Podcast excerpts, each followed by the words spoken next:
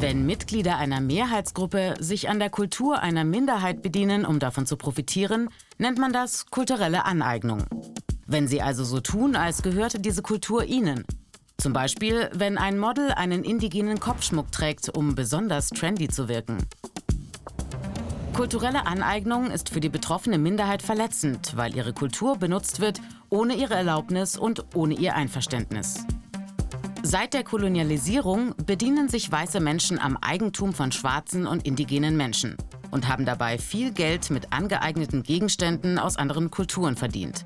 Ob mit Bodenschätzen, Kunst oder anderen Objekten.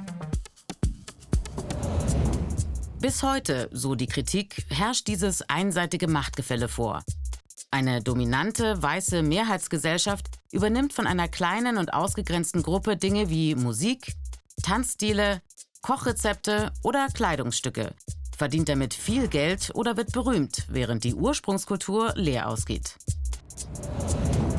Ein berühmtes Beispiel von vielen, Elvis Presley, Ihm wird vorgeworfen, sich schwarze Musik angeeignet zu haben und dadurch berühmt und reich geworden zu sein, während die wirklichen Urheber dieser Musik keinen Cent damit verdient und in Armut gelebt haben.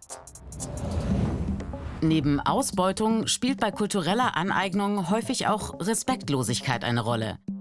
Denn manchmal macht sich die mächtigere Gruppe sogar über Traditionen und Bräuche der ausgegrenzten Gruppe lustig oder verwendet rassistische Klischees wie beim Blackfacing. Bei einer kulturellen Aneignung findet kein kultureller Austausch auf Augenhöhe statt. Stattdessen nimmt sich jemand etwas, das ihm gar nicht gehört. Ohne zu fragen und ohne die dazugehörigen Bürden einer ausgegrenzten Minderheit wie Rassismus oder Diskriminierung zu tragen.